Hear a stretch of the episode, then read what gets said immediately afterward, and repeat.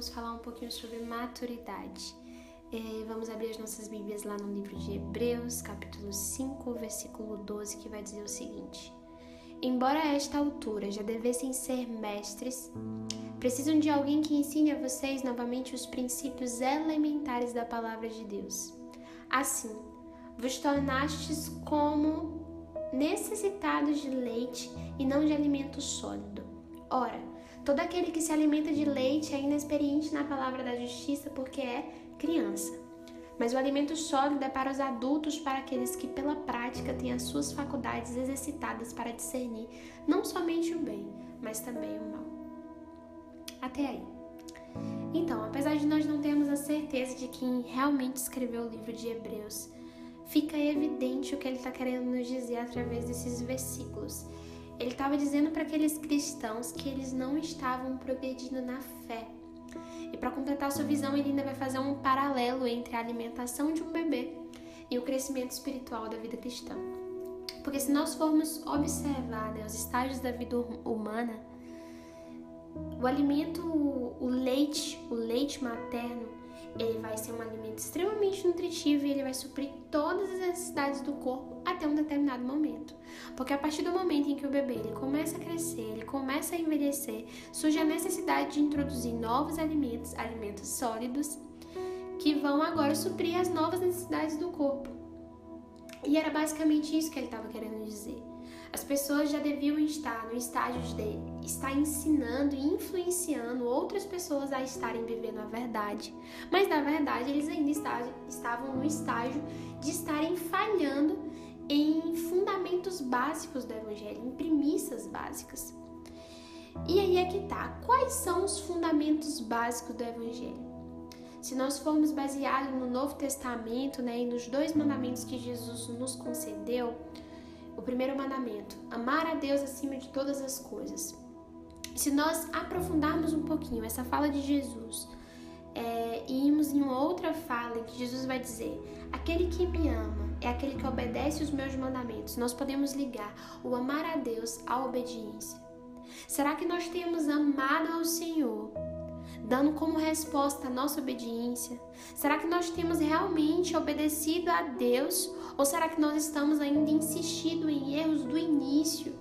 Será que nós ainda estamos insistindo em erros que nós sabemos que não é mais conveniente com a vida que o Senhor quer que nós tenhamos?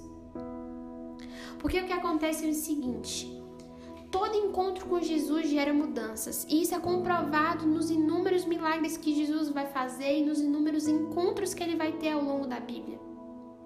Só que aí é que tá, cara.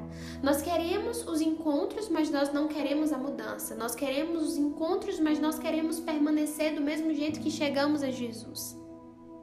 Nós queremos receber o perdão, mas nós não queremos escutar o não peque mais.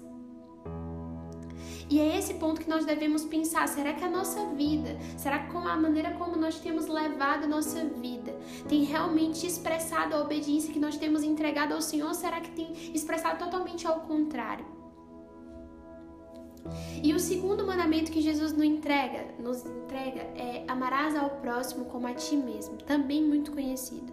Será que nós temos realmente amado verdadeiramente as pessoas, não de uma maneira virtual, mas de uma maneira integral, sabe? Será que nós temos mandado mensagens? Será que nós temos nos preocupado? Será que nós temos orado por essas pessoas? Será que nós temos verdadeiramente nos relacionado com essas pessoas? Ou será que nós só somos família da boca para fora? Nós falamos, ah, eu sou família lá do meu, dos meus irmãos, né, da igreja. Mas no final das contas, nós não temos vivido isso em verdade. Será que nós temos realmente olhado para o exemplo que Jesus nos deu lá em João 13, no momento em que ele vai lavar os pés dos discípulos, quando ele expressa o amor tão grande, né, numa forma de serviço? Será que nós temos servido aos nossos irmãos? Ou será que nós temos vivido um amor egoísta, aonde a gente só fica se vitimizando o tempo inteiro? Se o irmão passou, não viu, não cumprimentou, eu já fico ofendido, eu já fico mal. Será que nós temos realmente seguido o modelo de amor verdadeiro que Jesus nos apresentou? Será que nós temos amado as pessoas como Jesus pediu para que nós amássemos? Ou será que nós temos vivido um amor egoísta, um amor ainda condicionado à nossa visão do passado? Sabe, muito se tem falado sobre avivamento, sobre colheita de almas, irmão, como nós iríamos colher almas se nós ainda temos falhado em princípios tão básicos, se nós ainda não aprendemos a obedecer a Deus, se nós ainda não aprendemos a amar os nossos irmãos.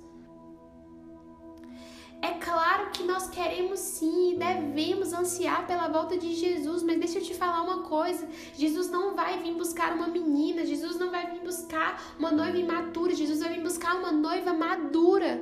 Será que nós estamos caminhando para ser essa noiva madura? Será que nós estamos caminhando em direção a essa maturidade?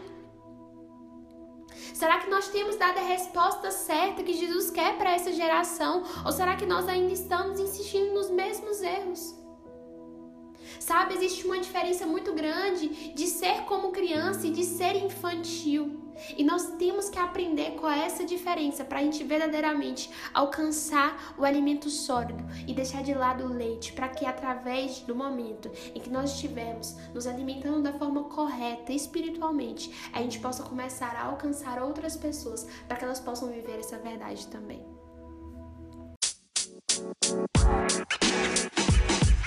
you know my you know my you know my